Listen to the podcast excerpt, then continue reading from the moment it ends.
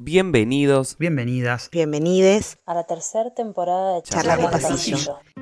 El podcast del Instituto Superior de Formación Docente número 15. educadoras patagónicas de Villa Langostura. De la mano de docentes y estudiantes que comparten la escuela día a día, ponemos sobre la mesa los temas sobre políticas educativas y la actualidad de las aulas. Podés seguirnos en nuestro canal de Spotify. Y escuchar todos nuestros programas que se suben semanalmente. Ahora sí, acompáñanos a compartir un nuevo episodio de Charlas, de Charlas de Pasillo. Pasillo. Charlas de pasillo. En octubre de 1992 se reúnen mapuches de diferentes puntos de Hualmapu, territorio ancestral mapuche, para decidir sobre un símbolo que represente al pueblo, como una nación preexistente, ante los festejos de los 500 años de la conquista de América. La creación de la Buenufolle, Canelo del Cielo, surge como respuesta del debate colectivo y de las propuestas realizadas por las comunidades. En este contexto se define que la Buenufolle representa Nimin, ciencia, arte, universo y cosmos, Calfu, azul, Wenu, Mapu, tierra de arriba o cielo, Karu, verde, naturaleza, tierra fértil, medicina, Kelu, rojo, esencia del ser, identidad, sangre derramada, Chos, amarillo, símbolo del sol, energía que genera la vida, Kultrum, los ciclos de la naturaleza, los puntos cardinales. Es importante entender que la Buenufolle surge como necesidad de representación política del pueblo-nación mapuche hacia la sociedad, al interior del pueblo mapuche. Las comunidades cuentan con diversos símbolos. Algunos de ellos son de uso común en todo el territorio y con connotaciones espirituales. Otros identifican a la comunidad de acuerdo a la identidad territorial. Iniciamos con estas palabras una nueva charla de pasillo, un nuevo podcast del 15 y aquí estamos acompañándolos y acompañándolas como todas las semanas. Eugenio de este lado. Guillermina, ¿cómo le va? Bienvenida. Buenos días. Buenos días, Eugenio, ¿cómo estás? Bueno, una alegría volvernos a encontrar una semana más después de tantos programas que venimos haciendo. Y mm, bueno, hoy es, eh, este tema es, eh, es, un- es particular también, ¿no? Hace tiempo venimos trabajando desde las perspectivas que atraviesan los diseños y la formación docente en la provincia de Neuquén. Y bueno, hoy, hoy vamos a encarar eh, como desprendiéndose también de la semana pasada, ¿no? Que trabajamos el el, barrio intercultural de, de- de San Martín de los Andes con, con los aportes de, de Matías Lavandeira. Hoy vamos, bueno, queremos continuar un poco en esa línea de, lo- de la perspectiva intercultural y, tenemos dos invitados que nos van a ayudar un poco a, desandar eh, y a enfocarnos en esto de la Buenufolle y, y- los vínculos con, con las cuestiones educativas ¿no? que podemos hacer y que podemos traer eh, eh, hacia las aulas. Así que bueno, vamos a ver qué nos pueden contar. Bueno, para los oyentes y las oyentes que están del otro lado, en el día de hoy nos acompañan Pedro Carimán y Fabián Epulev. Ellos dos son representantes de la comunidad mapuche y se van a poder presentar ahora y contarnos un poquito más sobre, sobre ellos. Guille, no sé si querés primero hacerles una pregunta para, para que podamos conocerlos un poquito más. Sí, por ahí contarles también que, que Pedro eh, participa en una organización en la Universidad Nacional del Comahue, que por ahí nos va a poder aportar un poco más. Y bueno, Pedro nos va a contar también la presencia de, de Fabián, ¿no? Eh, ¿cómo estás, Pedro? Rei, eh, inchin tani tugun meo rei ta chali kunu wain. Mari mai, rei ko wain kom aiman, mapucha ni maputa mulain inchin, rei meo pemngejita nento in tain chalin bunne. Pero magenta kumal kali aiman, pupeñi pelangien al petulelu. Muy buenos días a todos y a todas. Es un gusto poder estar aquí compartiendo este espacio de conversación eh, con ustedes. Eh, saludo en eh, la lengua de este espacio territorial del país histórico mapuche, el Guaymapu, en el Mapudungun, en primer lugar, a ustedes y a todos los posibles oyentes este, que, que puedan tener este acceso a, escuchar este, este diálogo que espero este, les sea eh, al menos interesante. Eso esperamos.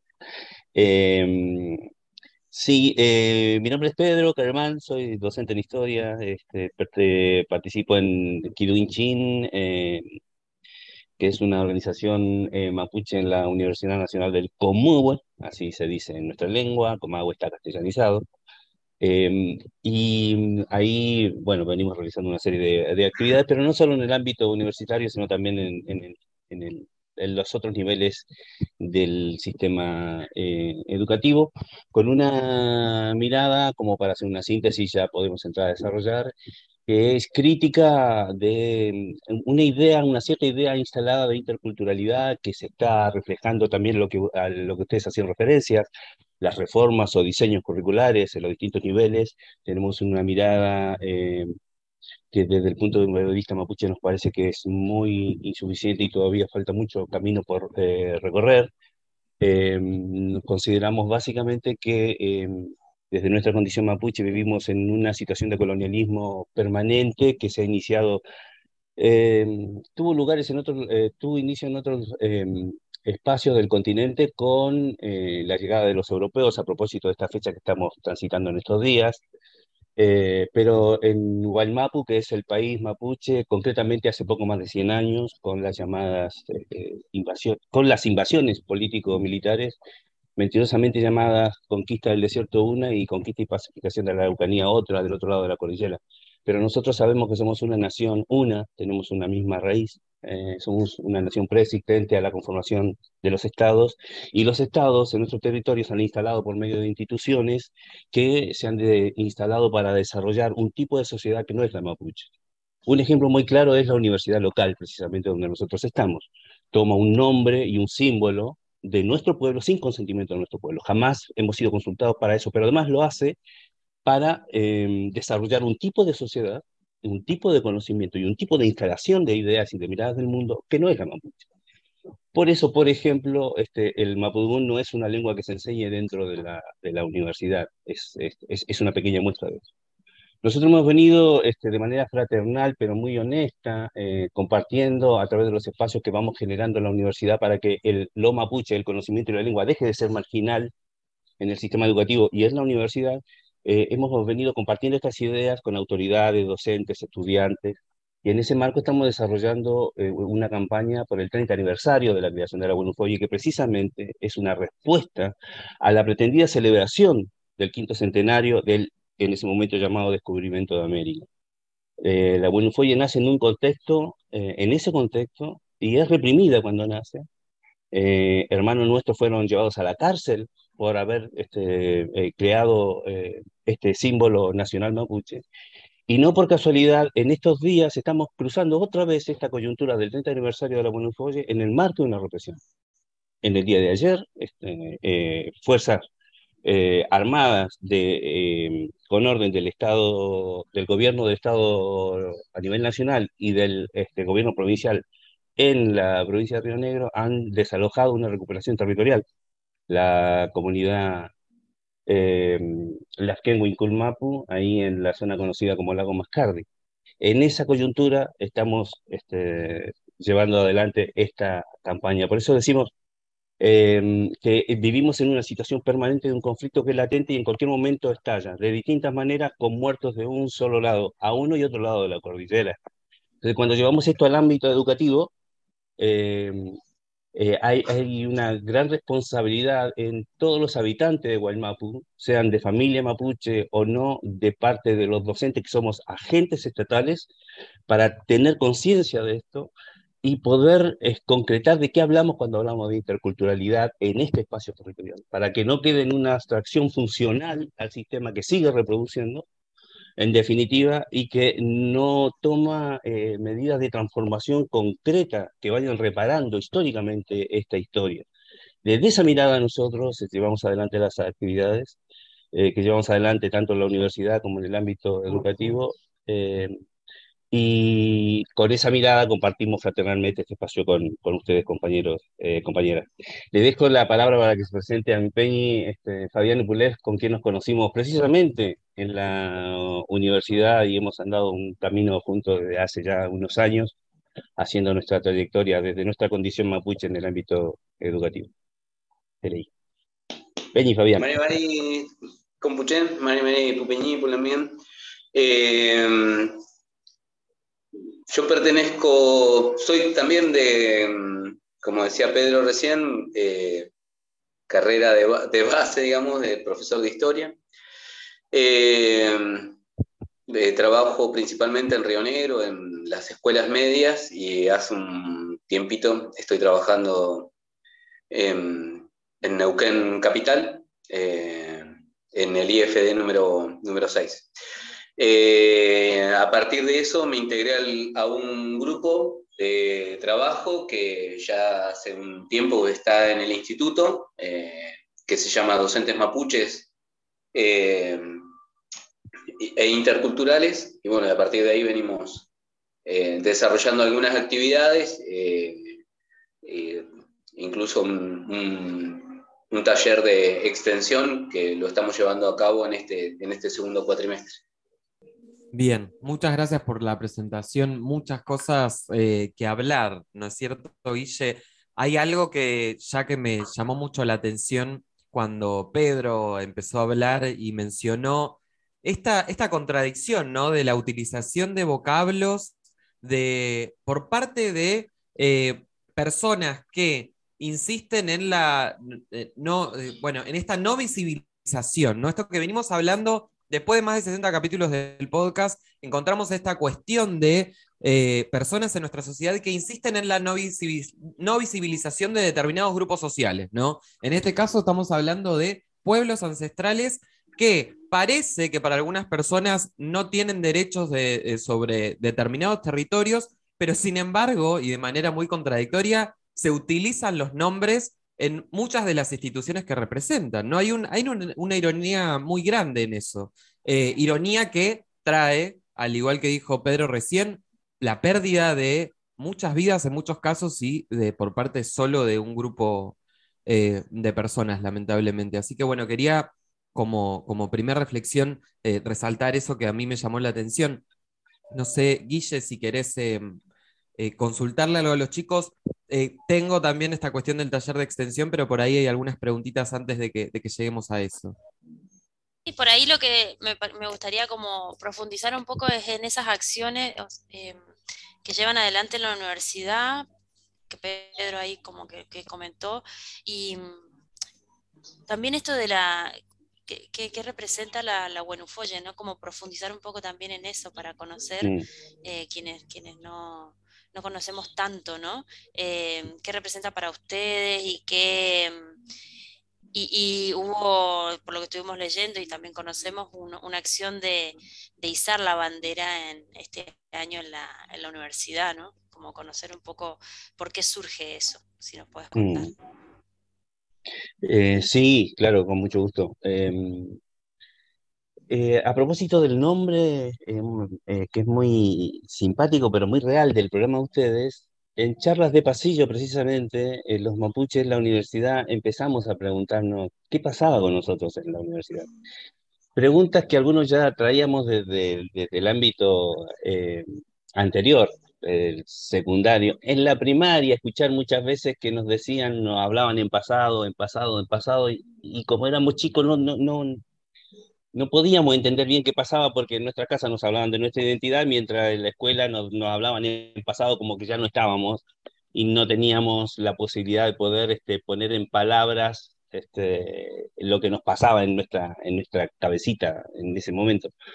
Así que en la universidad este, hemos, hemos venido charlando los pasillos en la, fuera de las cátedras este, con esta insatisfacción y este malestar creciente de cómo, eh, de cómo no se trata y cuando se trata de la manera en que se trata los temas vinculados a lo que tiene que ver con la primera entidad político, lingüístico, territorial instituida en este territorio, que somos los mapuches. Este ninguneo permanente que hay y una actitud, por otro lado, políticamente correcta, como que todo, aquí no, no, no hay racismo, acá, no, no, no, acá todo el mundo es políticamente correcto, no se tiene problema en firmar, no sé, una denuncia sobre determinadas situaciones, pero cambios en verdad concretos este, eh, no se ven. De hecho, nosotros fuimos invitados a participar, cuando digo nosotros me refiero a Guido Chin, este, la organización de la universidad, a una convocatoria realizada por la Cátedra UNESCO que lleva adelante una campaña que se llama por la erradicación del racismo en la educación superior en América Latina y el Caribe. O sea, es un trabajo muy amplio a nivel del continente.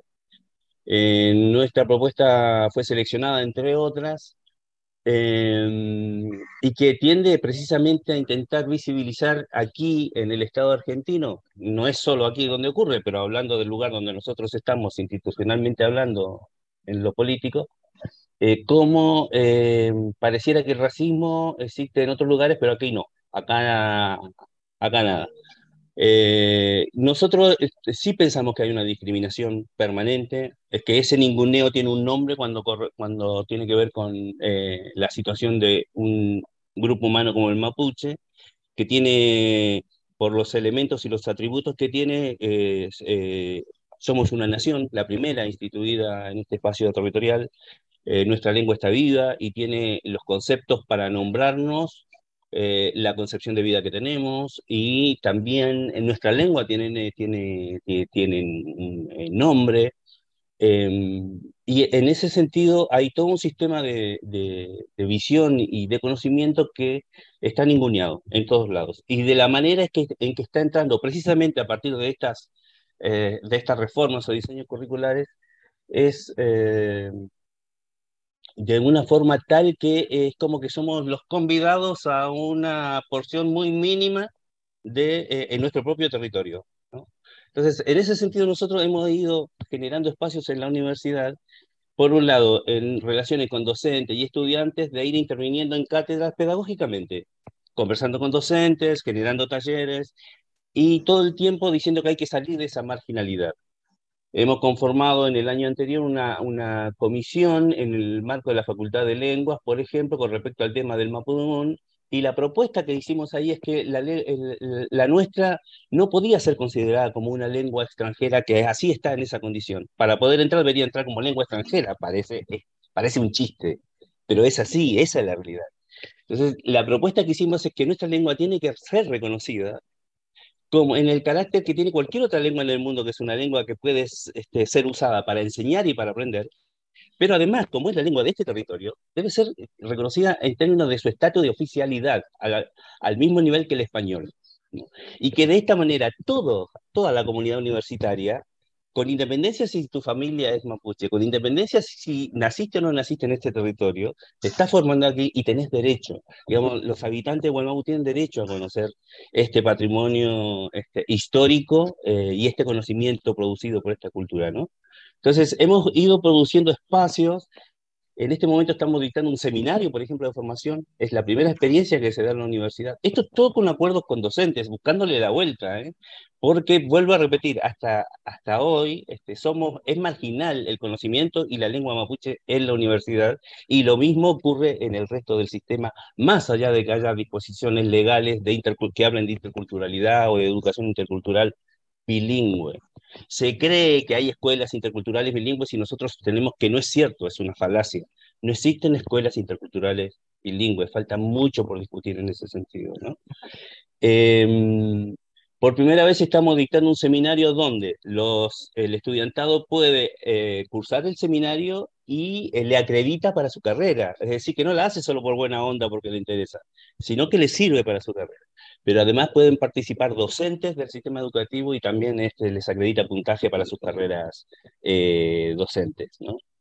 Em, hemos tenido la oportunidad de hablar con los candidatos al rectorado, hicimos un, conversatorio, un, eh, se dice en nuestra lengua, con las reglas propias del, la modalidad del diálogo eh, mapuche, que permitió que los tres candidatos de ese momento este, pudieran reunirse con eh, miembros de la nación mapuche ahí adentro de la universidad organizados, y tuvimos un diálogo eh, donde manifestamos este, estas demandas a la universidad, la oficialización del Mapudungun, em, el, pensar estratégicamente en una unidad académica mapuche intercultural en ese orden, mapuche e intercultural por el territorio donde está sentada la universidad, pensar en una propuesta para ser presentada en la próxima asamblea universitaria que se supone que se tiene que generar. Es decir, eh, eh, pasar a considerar los derechos políticos y pedagógicos en la institución donde estamos y lo mismo pensamos que hay que hacer en las otras instituciones.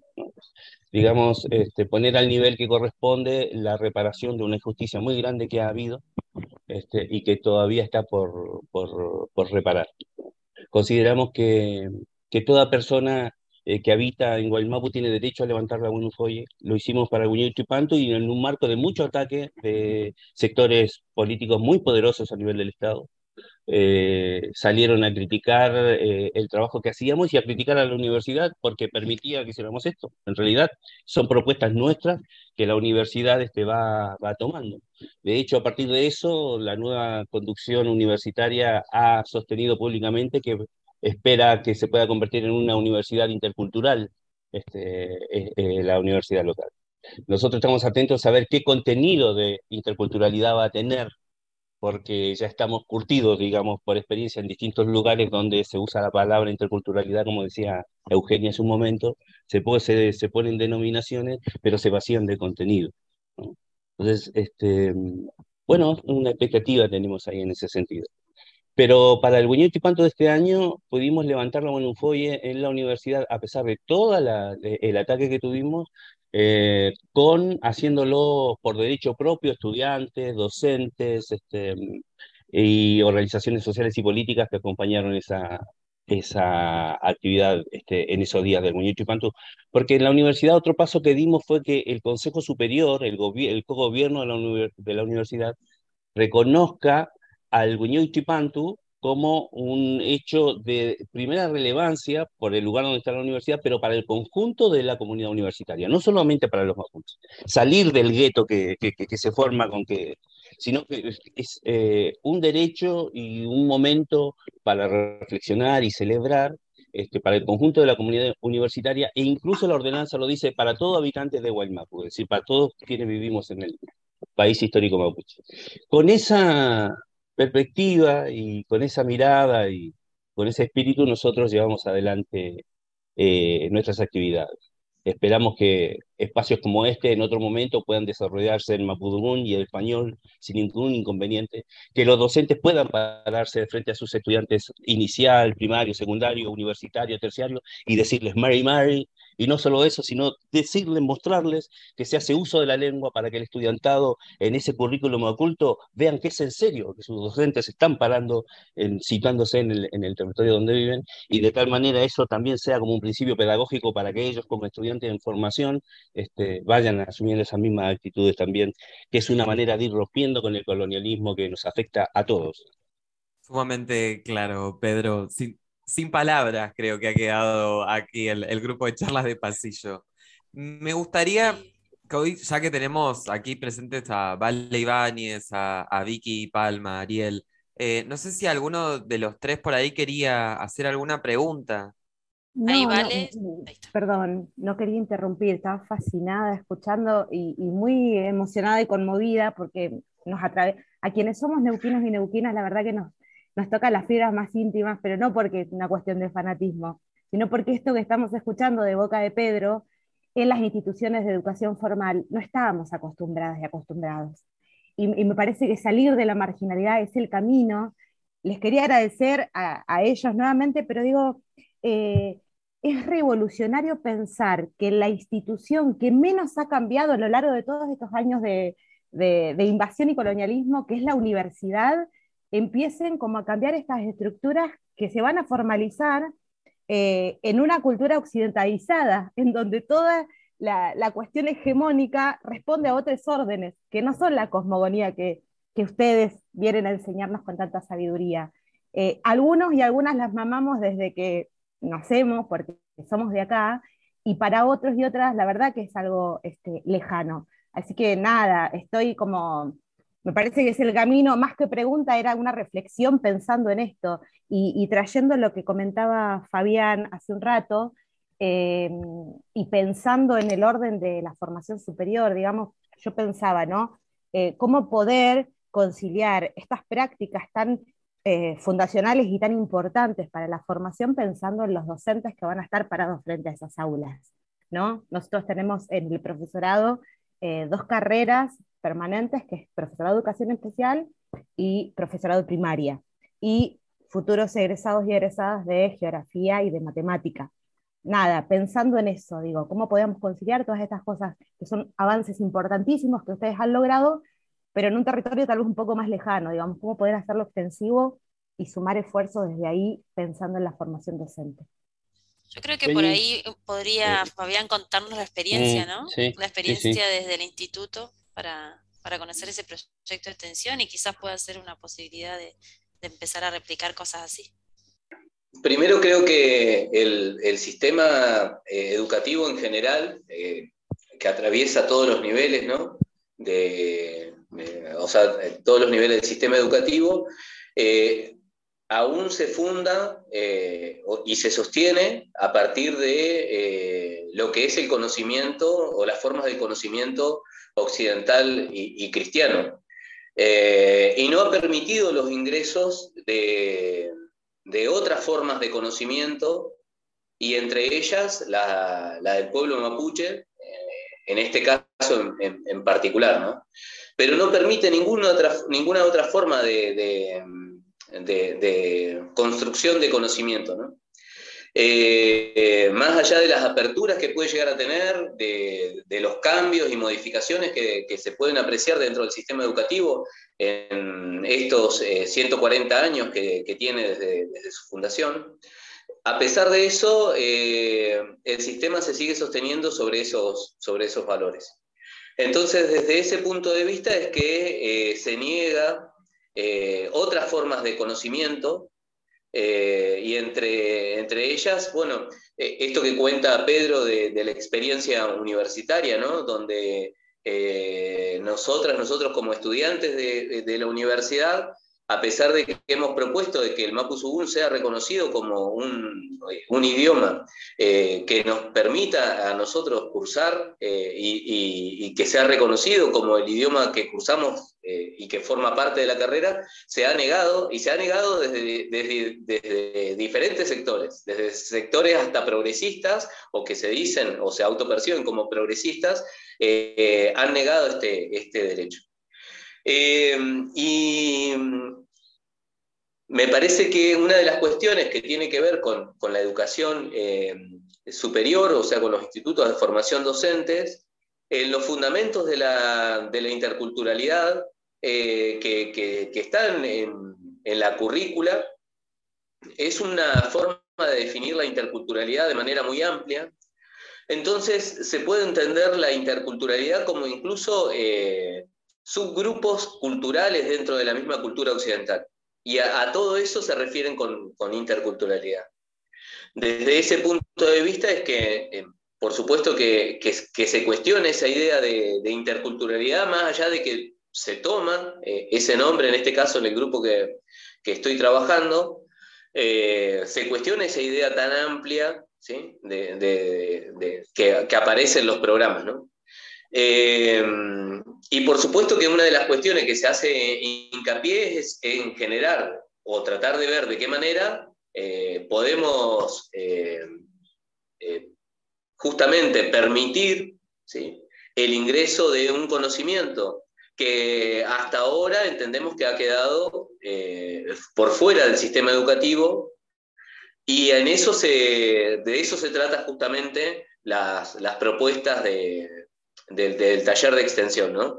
En tratar de eh, brindar algunas herramientas que, a nuestro criterio, que es un criterio de este grupo en particular, porque muchas veces cuando se habla del pueblo mapuche se, habla eh, de manera general y, en realidad eh, nosotros tenemos que hablar de este grupo en particular, porque como todo pueblo, nación, hay diferentes opiniones, hay diferentes percepciones, y, y, nosotros yo al menos intento que en este grupo en particular definimos que esta situación, ¿no?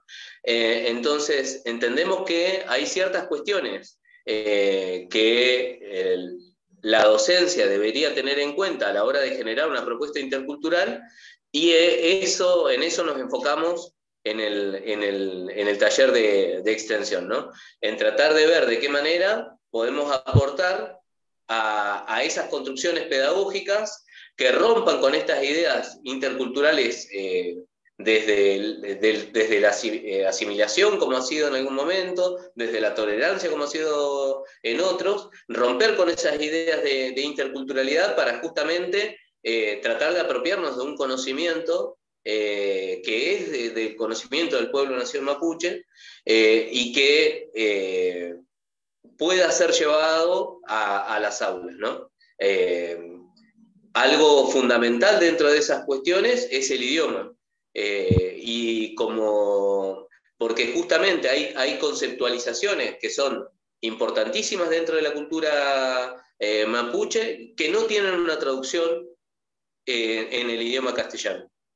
No existe una traducción literal de, elementos o, o, cuestiones básicas, por ejemplo, como los gen o el nehuen de cada lugar. Entonces, eso no hay una traducción, si bien eh, existen palabras en el castellano para, para traducirlas, cuando se las traduce se pierde el sentido de, esas conceptualizaciones tan importantes para, la cultura mapuche.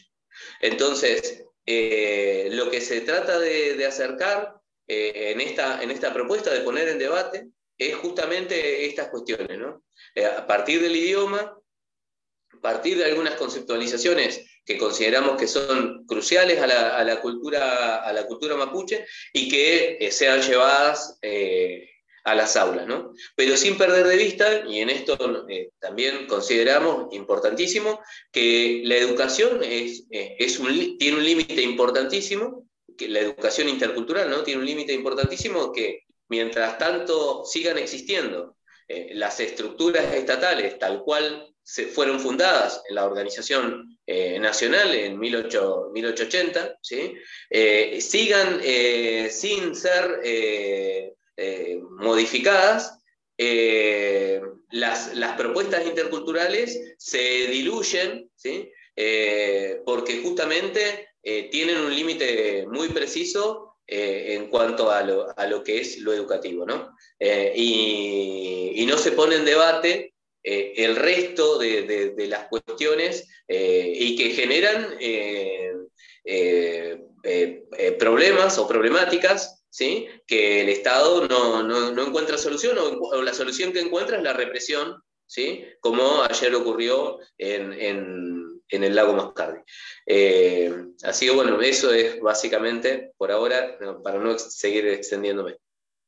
Me parece súper interesante esa propuesta porque es como poder pensar la enseñanza, ¿no? Esto de que es como muchas ideas lo que tengo en la cabeza, no la puedo ordenar, pero de poder pensar y replantearnos la idea de interculturalidad. Creo que también eh, a veces queremos trabajar ese tema y vamos como, incluso acá en el podcast, ¿no? Vamos, hemos tenido muchas charlas vinculadas con este tema. Eh, me acordé de, de Tino, de la, de la comunidad paisila estuvimos hablando con Verónica Tripín el primer año, eh, todos los años hemos tocado como con diferentes charlas y, esta mirada que ustedes están planteando es muy interesante, ¿no? Porque, porque hablar de interculturalidad hoy es como también moneda corriente en, diferentes lugares, ¿no? En las escuelas en general que transitamos, pero no nos hemos detenido tanto a pensar... Eh, quizás es cuál es la, idea de interculturalidad que estamos queriendo trabajar.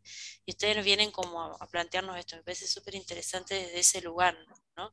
De tener cuidado como docentes eh, sobre qué mirada interculturalidad que estamos dejando afuera o qué estamos incluyendo. No sé, eso me, me, quedo pensando como, como para seguir reflexionando.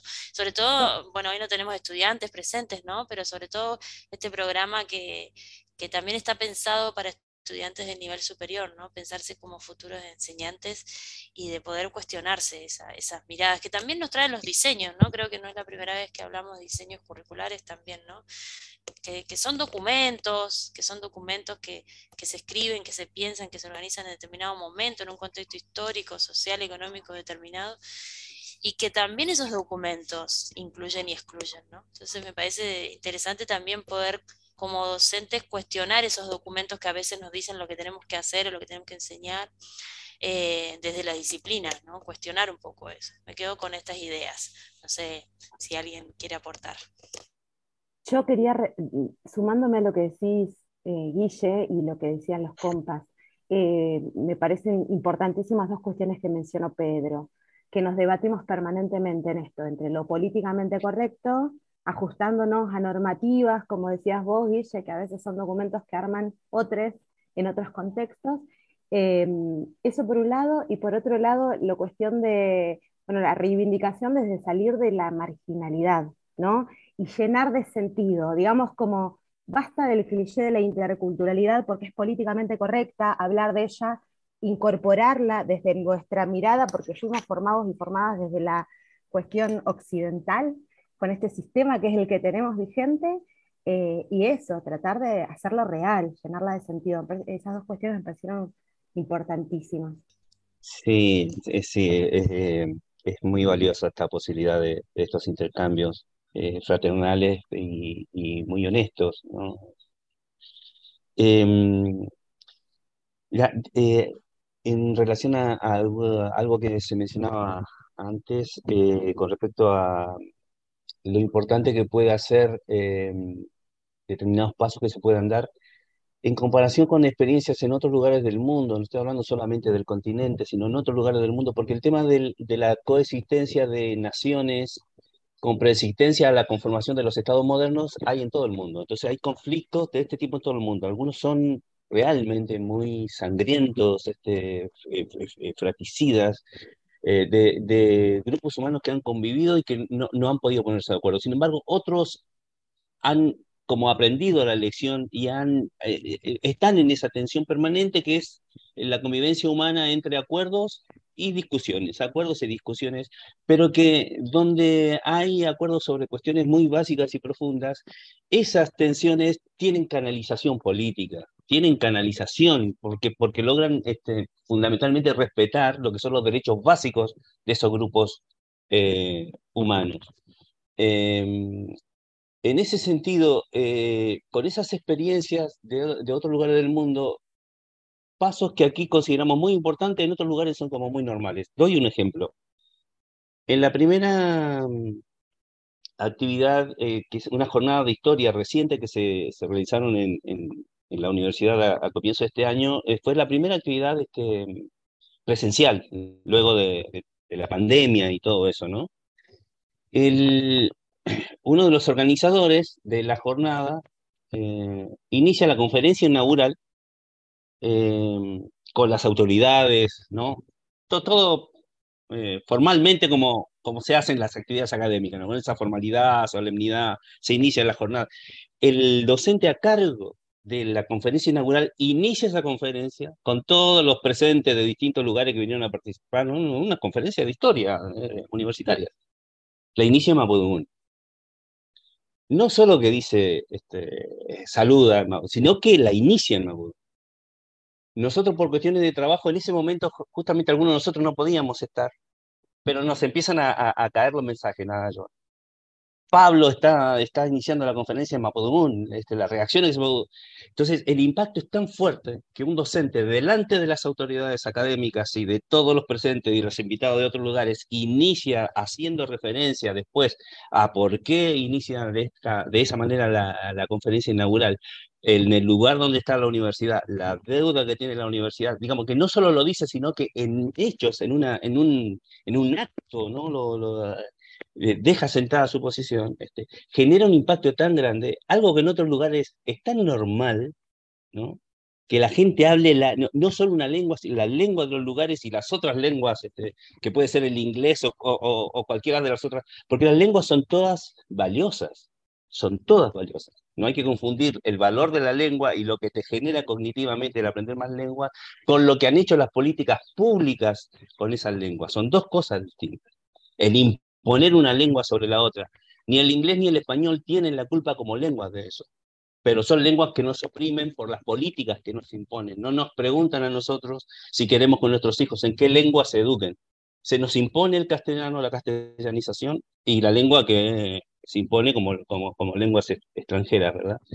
Eh, entonces, eso que puede verse como un pequeño paso en el lugar donde nosotros vivimos tiene un impacto muy grande porque estamos muy atrás en estas, en estas transformaciones. Y, sobre todo que las instituciones no se transforman solas, son las personas las que... Nosotros cuando hablamos con las autoridades en la universidad o en las escuelas y decimos que la educación es colonialista con respecto al mundo mapuche, no estamos este, hablando, de, estamos hablando de las estructuras este, institucionales, pero dentro de las estructuras hay personas y las personas podemos pensar, repensar nuestras situaciones, darnos cuenta de situaciones que están tan naturalizadas que parece que es normal que sigamos siendo así, que es normal que una lengua que de no eh, generarse un programa de revitalización lingüística en serio va a desaparecer en las próximas generaciones, porque miren, la transmisión del mapudungun se ha roto entre las generaciones que lo hablan y las nuevas generaciones. Las generaciones nuevas ya no están hablando mapudungun.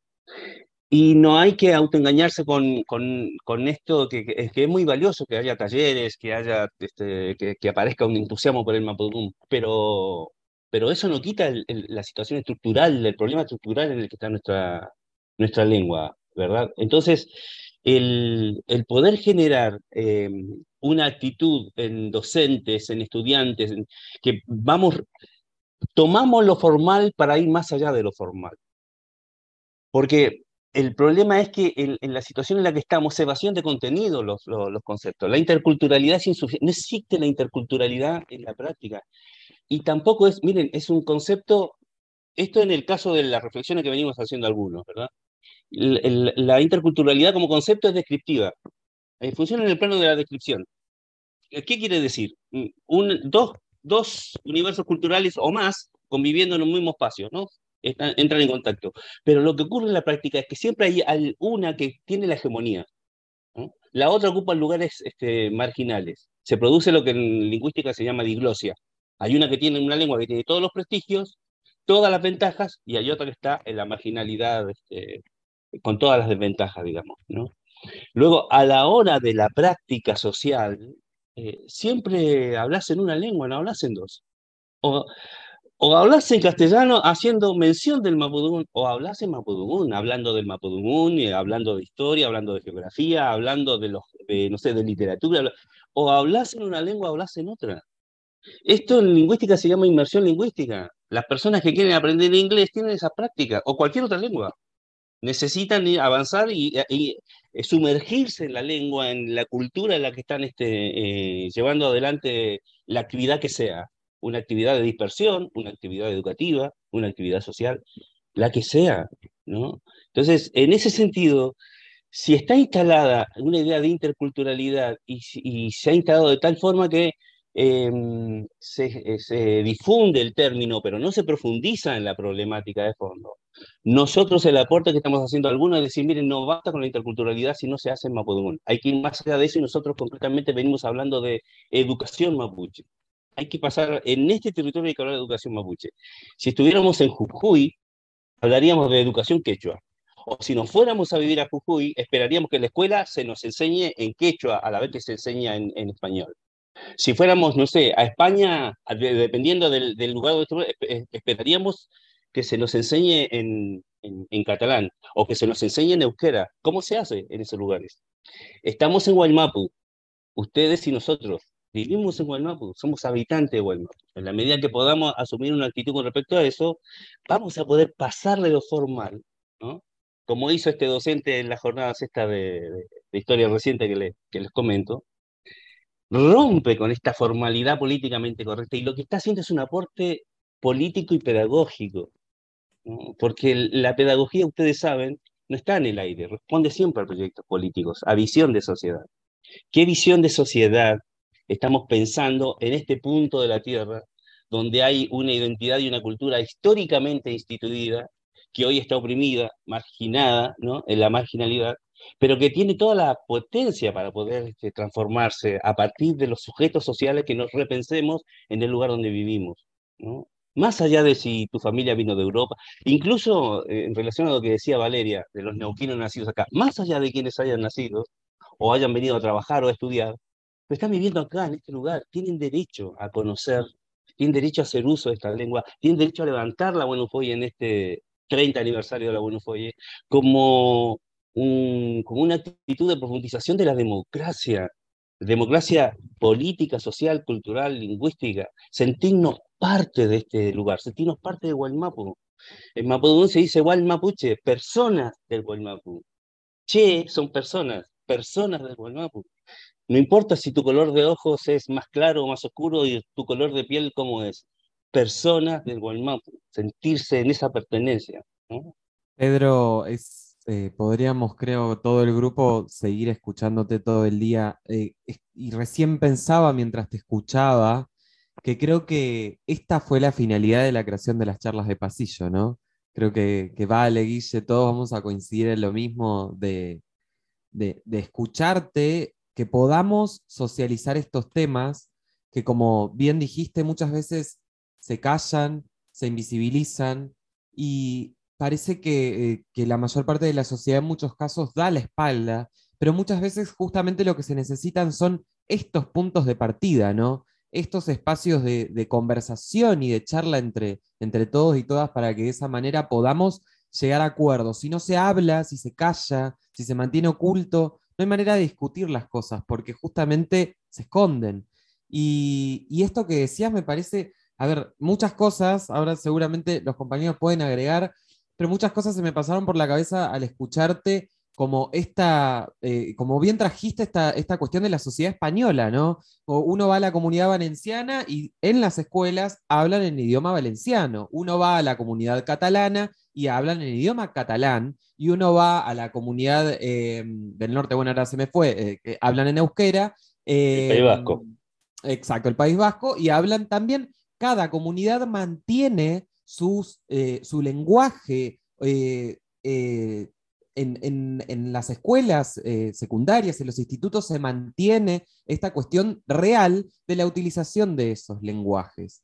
Y también quería agregar esta cuestión de que tenemos, por ejemplo, naturalizado como sociedad que el idioma universal es el inglés. Es algo que ya medio está como naturalizado de manera global y la respuesta que se da generalmente es porque, y bueno, es, es como que la mayor parte del mundo, lo cual sabemos que no es real, la mayor parte del mundo habla en inglés, entonces es el idioma eh, global y universal. Nadie se pregunta por qué, nadie, eh, no, nos permitimos siquiera discutirnos por qué motivo es así, sino que hay una orden de algún lado que indicó que en todas las escuelas se iba a enseñar el idioma inglés, que hoy en día por suerte discutimos en las escuelas y ya se habla de lenguajes, hubo un momento que era inglés y, estas cosas generalizadas. Pero bueno, por mi parte solo quería agregar esta reflexión, no quiero robar eh, más tiempo eh, por mi parte, porque lo que dijo Pedro creo que eh, no, tiene, no debería, no, necesita un agregado. Sí, em, como siempre decimos, los tiempos se nos hacen tiranos, al tirano el tiempo de, la, grabación, pero no, nos quedamos con tantas reflexiones que fuimos diciendo, quizás por ahí para, para saludar a Fabián también, y nos quedaba ahí un poco la duda Pedro planteó un poco las repercusiones de, levantar la bandera y de las actividades, y yo me quedaba pensando cuáles han sido las repercusiones que han tenido desde el taller de extensión en el IFD 6, en Neuquén Capital, y cómo, cómo ha sido eh, tomado eso, ¿no? Ahí en, esta zona. Y, bueno, algún, alguna idea final que, pueda, que quieras aportar, Fabián. Bueno, las, repercusiones han sido buenas en tanto que siempre eh, hay gente interesada en, la temática. Creo que una de las cuestiones es que eh, en los procesos que le ha tocado vivir al, pueblo mapuche, eh, que es justamente la, migración del campo a la ciudad, eh, y, en conexión con esto que decía Pedro en cuanto a la lengua, que, es por ahí una temática que se ha vuelto central en la charla, eh, los pueblos originarios a lo largo y ancho de la Argentina, la mayoría de los hablantes de las lenguas originarias están en las ciudades, a, a contrapelo, digamos, de lo que sería lo que comúnmente se piensa que están en el campo. Em, y que hay en estas propuestas se, acerca, se acercan Pupeña y Pulamien y que de a poco, y que muchos de ellos, como al menos yo también me considero, una persona que está reconstruyendo su identidad. Eh, y una, una, reconstrucción, porque, y acá eh, eh, me meto en, en, tal vez en la, una, la, reflexión final, y que no quiero dejar pasar por alto, es que los medios de comunicación en, en esta, esta, cuestión de, de, de, cómo se prepara el campo para poder reprimir, porque hay toda una preparación previa para, la poder, para poder reprimir en, el lago Mascardi, eh, comienzan a cuestionar la, auto, eh, autoidentificación dentro del pueblo mapuche, ¿no? Eh, entonces, aquellos que estamos reconstruyendo esta, cuestión identitaria, no se es negado ese proceso porque justamente no sé quién nos debería reconocer o quién nos debería permitir o darnos permiso para autorreconocernos como, como mapuche, ¿no? Eh, por supuesto que no le tenemos que pedir permiso a nadie para, para autorreconocernos como, como, parte del pueblo nación mapuche. Eh, pero sin embargo, hacen mucho hincapié en, en esta cuestión de la, de, la auto, autodenominación o autodenominados mapuches.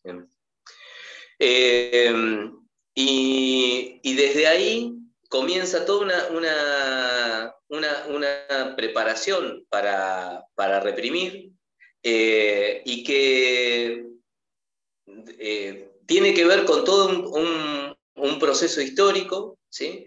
Eh, que tiene continuidad ese proceso represivo que comenzó con las campañas al desierto y con la pacificación de la Araucanía, que con la memoria social mapuche tiene otra denominación, que es el, el Futra Aucán. entonces, eh, esas represiones eh, que comenzaron hace 140 años tienen su continuidad en el, presente a partir de estas, represiones eh, actuales. Y alentadas por, miembros del gobierno provincial de Río Negro, muy fuertemente lo que ha dicho ayer el ministro Buteler, lo que ha dicho eh, Arabella eh, está en, ese sentido tratando de poner, eh, de tomar un discurso que surgió en el siglo XIX, ¿no? Esta idea de que la Patagonia, la soberanía de la Patagonia está en peligro, entonces es necesario reprimir con todas las fuerzas, ¿sí? con todas las fuerzas, de hecho se arma este comando con cuatro fuerzas armadas o parte de las instituciones represivas del Estado, eh, para poder reprimir a, una comunidad. Y algo que eh, es para, poder pensar en esta situación represiva, ¿no? Eh, ayer estuve buscando cuánto, cuántos miembros de las fuerzas represivas del Estado se utilizaron en los operativos antidrogas en, en la ciudad de Cipolletti, por ejemplo, con, con un operativo que se lo llamó mega operativo. En ninguno se utilizó tanta policía, o sea, tantos miembros de las fuerzas represivas, como la que se utilizó ayer, ¿sí? O ayer, antes de ayer, en, en, Lago Mascal. ¿Sí? O sea, y esto es eh, para poder detener, ¿sí? Para poder detener a hasta ahora ocho personas. ¿Sí? Entonces, estas cuestiones son las que eh, eh, conviven ¿sí? Y que son parte de una situación compleja en la cual nos encontramos. ¿no? Y que en este marco de los 30 años de, la Buenofoye, nos, hoy en muchos lugares, de hecho en, muchas escuelas se levanta la Buenofoye. Sin embargo, esos levantamientos que muchas veces no salen en los medios de comunicación y que, son parte de, lo cotidiano, conviven con, otras, eh, con otros pedidos, como por ejemplo ocurrió con, eh, con Pichetto cuando el 21 de junio de este año eh, se iba a izar la, la bueno, fue en, en, la universidad. ¿no? y me parece que todo eso es parte de esta, de esta complejidad en la cual eh, nos encontramos y que eh, hace, hacen de, estos espacios valiosos como para poder al menos eh, poder expresarnos y poder, poder dar nuestro punto de vista sobre estas, sobre estas situaciones. Gracias, Fabián. Me parece súper interesante esto último que decís, como decía Eugenio, ¿no? Este, este, estas charlas de pasillo surgieron con esa intención, con poder eh, sentarnos a charlar, a, dialogar eh, de igual a igual, incluso entre estudiantes, que le vamos a mandar un saludo a Andrés y a, Fer.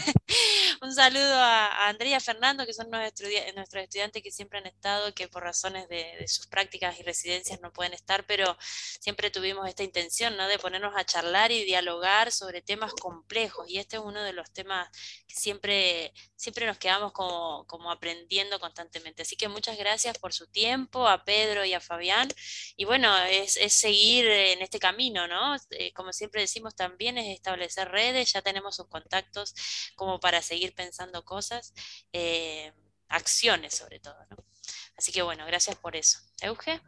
No, nada, agradecer también eh, tanto a Fabián como a Pedro, muy, muy, muy amena la, charla de esta mañana y, bueno, agradecerle a los compas y las compas que también siempre están ahí. Em, no sé si quieren agregar algo más, si no pasamos al cierre que siempre nos regala Vale recordar dónde nos pueden buscar. Nos pueden buscar en las redes, en Instagram, eh, nos pueden buscar en Spotify, donde van a encontrar eh, todos los episodios que tenemos, que en varios de estos están vinculados con, con temáticas desde la interculturalidad, ¿no? Desde el 2020, todo 2021, así que pueden buscarnos ahí y este lo van a encontrar la semana que viene. Yo solo quisiera como para saludar al final, eh, comentarles que el viernes, creo que sí, el viernes fue son muchas actividades las que vamos teniendo en estos días.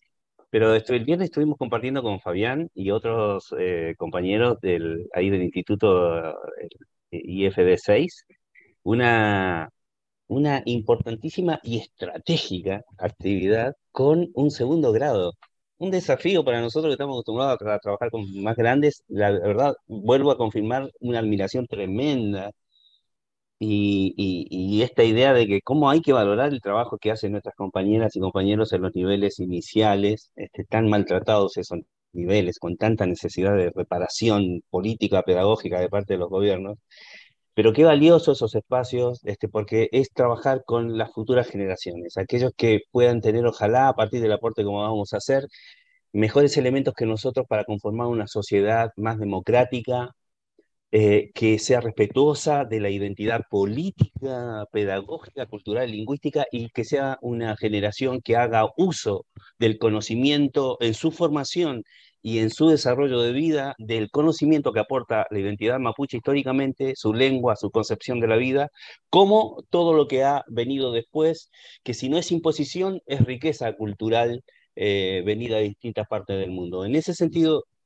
yo solo quisiera agregar que los mapuches constituimos una nación eh, em, que tiene múltiples comunidades, muchísimas comunidades rurales este, y muchas personas viviendo en lo que el Estado denomina eh, tierras fiscales, pero que son familias mapuche que no están organizadas eh, o no son reconocidas como comunidades, y tantísimas más como bien decía el Peñi Fabián, este, una mayoría viviendo en barrios de pueblos más pequeños y ciudades más grandes, y otros que han emigrado a otros lugares, incluso fuera de Huaymapu, por razones de trabajo, necesidades económicas.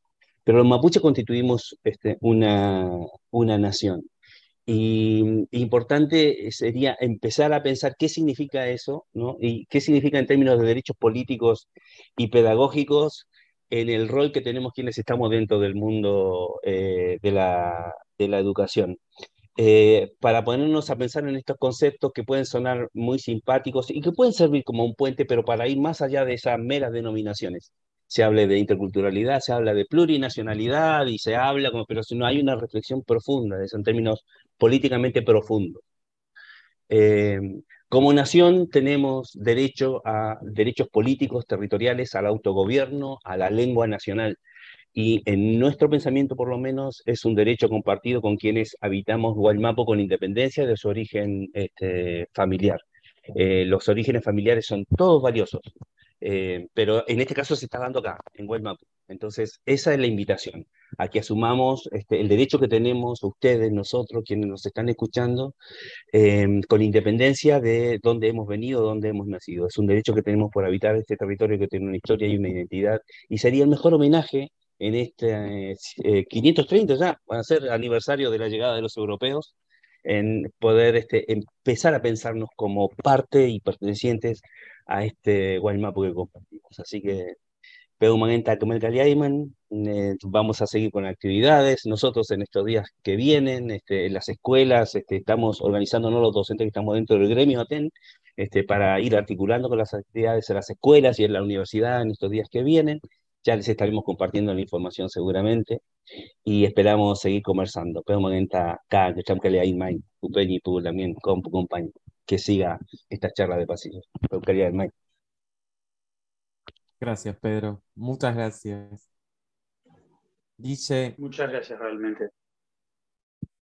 No, nada más que decir y les dejamos ahí con la lectura que nuestra compañera Valeria eh, siempre nos, aporta eh, y nos encontramos la semana que viene. Nos reencontramos la semana que viene, entonces los dejamos con Vale. Gracias, compas, y gracias nuevamente a Pedro y Fabián por iluminarnos en esta charla. Las piedras tienen espíritu, dice nuestra gente. Por eso no hay que olvidarse de conversar con ellas.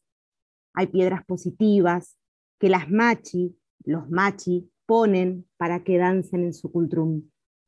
Y hay piedras negativas que brillan como vidrios y solo dan sombras de luz. Piedra de Elicura Chihuahilaf. Gracias. Charla de pasillo. El podcast del Instituto Superior de Formación Docente número 15. Educadoras Patagónicas de Villa Langostura. De la mano de docentes y estudiantes que comparten la escuela día a día, ponemos sobre la mesa los temas sobre políticas educativas y la actualidad de las aulas. Podés seguirnos en nuestro canal de Spotify y escuchar todos nuestros programas que se suben semanalmente. Charlas, de pasillo. Charlas de pasillo.